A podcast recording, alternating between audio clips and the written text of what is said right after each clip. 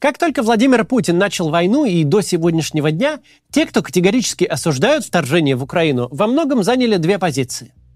Первая позиция – эмпатии. Виды украинских городов, стертых с лица земли российской армии, вызывают у нас сострадание. Как если бы кто-то разбомбил и разутюжил наш родной город. Чужую боль мы проживаем как свою собственную. Другая позиция – патриотическая. Мы любим нашу страну и не хотим, чтобы в бессмысленной разрушительной войне Россия совершила государственный суицид. Мы хотим, чтобы в России было государство, которое поможет людям раскрыть их потенциал. Или хотя бы не будет мешать людям работать и созидать. Не будет их репрессировать, не станет выдавливать их в эмиграцию, не убьет в захватнической войне на чужой территории. Эмпатия и патриотизм – наши основные ориентиры с 24 февраля 2022 года – а что нам известно о сторонниках так называемой спецоперации? Какие ориентиры у них? С ними все гораздо сложнее. Чтобы спустя 551 день продолжать поддерживать войну, необходимо было за все это время несколько раз поменять свое видение. Ведь официально декларируемые цели и сама идеология этой войны постоянно меняются. Даже отдельно взятая фигура Евгения Пригожина. Уже она ставит в тупик всякого, если можно так выразиться, добросовестного сторонника СВУ. Что правильно? Оплакивать героя России? Радоваться гибели гнусного предателя? Игнорировать смерть бизнесмена? Как можно вообще относиться ко всему жизненному циклу ЧВК «Вагнер», оставаясь при этом последовательным человеком и не превратившись в флюгер – нам иногда кажется, что наши сограждане, поддерживающие СВО, это какие-то непрошибаемые люди. Но все с точностью да наоборот. Это мы устойчивы в наших взглядах. А вот убеждения наших оппонентов очень даже подвижны. С каждым днем у них копятся разочарования и сомнения. А значит, появляются новые точки соприкосновения с нами. О них сегодня и поговорим. Перед тем, как начнем, небольшой анонс. Я тут буду в ближайшее время в Европе, и, как обычно, мы используем эти поездки, чтобы собрать крупные пожертвования.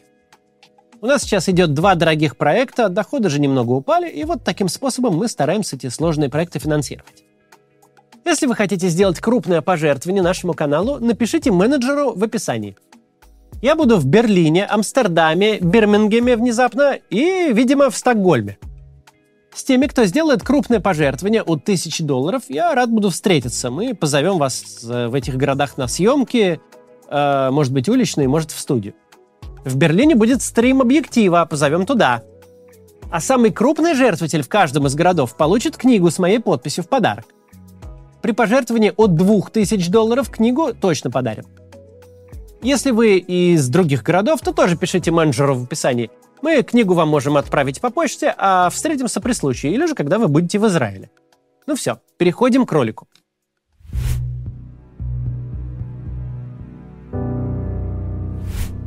Владимир Путин безо всяких двойников постоянно меняет свой публичный образ. Сегодня он играет заботливого отца нации, самого человечного человека, а завтра предстанет перед публикой в роли маньяка с ядерной кнопкой, у которого руки чешутся убить полмира. Держите его семеро. Когда надо зарядить националистически настроенную аудиторию, Путин рассуждает об Украине как о строптивой колонии, не имеющей права на собственный суверенитет. Когда нужно угодить лидерам африканских государств, тот же самый Путин переходит на жесткую антиколониальную риторику. Но есть кое-что общее, что проступает через любой его образ. Глубокая обида слабого человека, которого все обманывают, все мешают достигнуть желанного величия. Если прислушаться, риторику уязвленного самолюбия можно обнаружить еще в довоенных обращениях Путина, в которых он не только сурово угрожал Украине и странам Запада, но и жаловался на них. Сейчас же каждое второе выступление Путина, связанное с текущей войной, состоит из нытья чуть менее чем полностью. В конце июня Путин публично жаловался на поднявшего мятеж Пригожина. В конце июля Путин плакался в жилетку лидерам африканских стран на саммите Россия-Африка. Где-то между этими датами Реджеп Эрдоган воткнул нож в спину, передав Украине бойцов Азова. Накануне нового учебного года придворные идеологи собрали и систематизировали в одном школьном учебнике все высказывания Путина о недавнем прошлом и настоящем. Так и тут вышла не красочная агитка, а прям жалобная книга. Длинный список обид и претензий к зарубежным странам с 1945 года по сей день. С нашей точки зрения, путинская манера ныть не самое страшное из всех его качеств. Хотя, конечно, раздражает. Но если нам с вами неприятно наблюдать ноющего Путина, то представьте, как же от него должно корежить убежденных милитаристов, помышлявших о славном завоевательном походе. Общее раздражение в адрес Путина, конечно, не склеит расколото российское общество, но может стать мостиком над пропастью, которая пролегла между гражданами нашей страны. Если сторонников войны начинает откровенно бесить ее единственный зачинщик и бенефициар, то это уже неплохо. Уже будет что обсудить в какой-то обозримой перспективе. Тем более, что и повод обсудить этот вопрос всем обществом скоро очень будет. В марте следующего года у нас перевыборы Путина.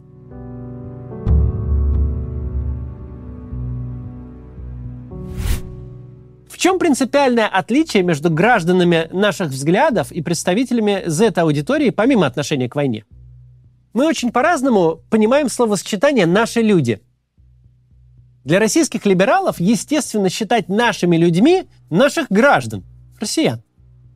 Главным делом российского государства должна быть забота о них, чтобы наши люди, то есть россияне, жили долго и богато, реализовывали потенциал, открывали свои предприятия и чувствовали себя при этом безопасно и комфортно. И уж точно не гибли сами и не теряли близких на территории другого государства. Потому что в соседнем государстве живут никакие не наши люди, а просто люди – которые хотят, чтобы мы к ним не лезли. Даже если они разговаривают на таком же языке, так же выглядят и очень на нас похожи, они живут в другой стране, и лезть к ним нам не надо. А если кто-то из них высказывает желание жить с нами в нашей стране, то задача нашей страны – пригласить его в Россию и сделать так, чтобы он мог комфортно и без особых проблем к нам переехать, получить необходимые документы и права – но уж точно не вторгаться к нему домой, чтобы уничтожать его город, школу, дом и, возможно, его самого, и сказать всем, что это мы его так спасли от бандеровцев. В общем, наша позиция довольно простая. А в лагере оппонентов, опять же, все намного сложнее. Мало кто помнит, но в первые дни войны адепты вторжения записывали в «Наши люди» жители Киева – в тот момент утверждалось, что киевлян надо спасать от президента Зеленского, которого они на свою голову выбрали. Потом выяснилось, что киевляне это вовсе не наши люди. Их, дескать, вообще надо зимой насмерть заморозить. Херсонцы считались нашими людьми, пока Россия была в Херсоне навсегда. Но когда навсегда закончилось, они тут же утратили нашесть и стали целями для российских снарядов и ракет. Подобная смена статусов случилась также в отношении харьковчан и одесситов. Кого в провоенном лагере считают нашими людьми стабильно и неизменно, так это жители Донецкой и Луганской областей Украины. Почему это так? Чем дончанин принципиально отличается от харьковчанина, понять сложно. Просто исторически, видимо, сложилось. Для сторонников интервенции дончане и луганчане стали своего рода святыней. И вообще вся война, мол, ведется исключительно в их интересах. Впервые когнитивный диссонанс у адептов всей этой концепции стал происходить еще в начале войны. Блогеры вроде Юрия Подоляки восторженно рассказывали о героизме мобилизованных в так называемые народные милиции ДНР и ЛНР. Мобилизованных, которых безо всякой военной подготовки шли на украинские пулеметы чуть ли не с винтовками 19 века. Тут-то, несмотря на напускной героизм, и всплыла полная несостыковка реальности с декларируемыми целями – Вроде как российская армия пришла спасать наших людей на Донбассе, а на практике гонит их впереди себя, как пушечное мясо. Понадобился еще целый год, чтобы сочувствующие нашим людям взвыли от гуманитарной и демографической катастрофы, случившейся на Донбассе вследствие полномасштабного вторжения в Украину. Первый глава так называемой ДНР Павел Губарев стал открыто говорить, что в Донецке уже отсутствует такая категория жителей, как живые и здоровые молодые мужчины. Всех убили. А популярный в неоимперской провоенной среде публицист и писатель Максим Калашников этим летом начал снимать документальные фильмы. В них он рассказывает, что якобы освобожденная территория Луганщины и Донеччины на деле освобождена от домов, от электричества и от воды. Что освобожденные своих освободителей ненавидят – и что для руководства так называемых ДНР и ЛНР люди на территориях, оккупированных после 24 февраля, никакие не наши, а, цитирую, «мыши, которые 8 лет жировали с Украиной». Спикеры вроде Максима Калашникова, которые знакомятся с реальным положением дел уже на местах, пребывают в гораздо большей фрустрации, чем мы с вами. То, что для нас закономерный ужас и кошмар, для них крушение идеалов. Чудовищные преступления Путина против жителей Востока Украины сейчас фиксируют и публикуют не только оппозиционные журналисты, но и искренние идеологи Новороссии. А их слушают как раз те, кто не готов слушать нас с вами.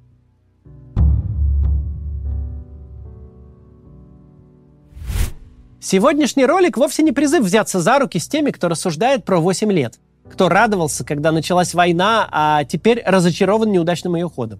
Это не те люди, с которыми непременно нужно дружить. Однако такие граждане в России есть, и их немало. Конечно, их не большинство, чтобы там не говорили соцопросы, в которых неправильный вариант ответа может быть истолкован как преступление. Тем не менее, сторонники войны составляют активное и заряженное меньшинство. Если у них возникают какие-то болевые точки, видимые трещины в идеологическом фундаменте, то грех это не использовать. Где тонко, там и рвется. А тонких мест в воззрениях милитаристов со временем становится все больше. В борьбе за умы людей стоит подмечать, где пошла новая трещинка в стене противоположного лагеря. Потом нам пригодится это понимание. Когнитивный диссонанс по поводу убийства Пригожина, неудачливого мятежника, героя России, взявшего Бахмут, разочарование в Путине, отсутствие позитивных ожиданий от его системы, банкротство идей спасения наших на Донбассе. Это далеко не все места, где провоенная позиция крайне уязвима. Она практически полностью соткана из противоречий. Пропагандисты только тем и заняты, чтобы в нужный момент успеть перешить это лоскутное одеяло. А наши взгляды за последние полтора года не претерпели никаких принципиальных изменений. По ту же сторону идет брожение. И это не так уж плохо. Мы не раз говорили, что переубеждать прожженных милитаристов – дело неблагодарное, что результат обычно не стоит затраченных на то усилий. Но другое дело – заставить таких людей сомневаться. Благо, что почва для сомнений уже подготовлена, и сомневаются они уже, в общем-то, и без нас. Любая война имеет свойство людям надоедать через 2-3 года после того, как началась. Бесславная и бессмысленная война, цели которой никому не понятны, может надоесть намного быстрее. Вопросы к руководству страны, которая туда нас всех втянула, могут возникнуть у самых неожиданных людей – Запланированная же процедура всенародного плебисцита по поводу одобрения Путина еще на 6 лет в марте следующего года может прийтись власти совсем не кстати. К тому времени у огромной части российского общества могут накопиться к ней такие вопросы, что голосовать за продление полномочий Путина будут только уж совсем редкие странные люди. При некотором везении и слаженной работе всех, у кого есть медиаресурсы, мы можем получить в следующем марте ситуацию, когда абсолютно всем понятно, что Путин больше россиян не устраивает. Да, потом результаты могут пририсовать, но такой исход будет ударом по его власти. И вот над этим нам с вами нужно будет поработать. До завтра.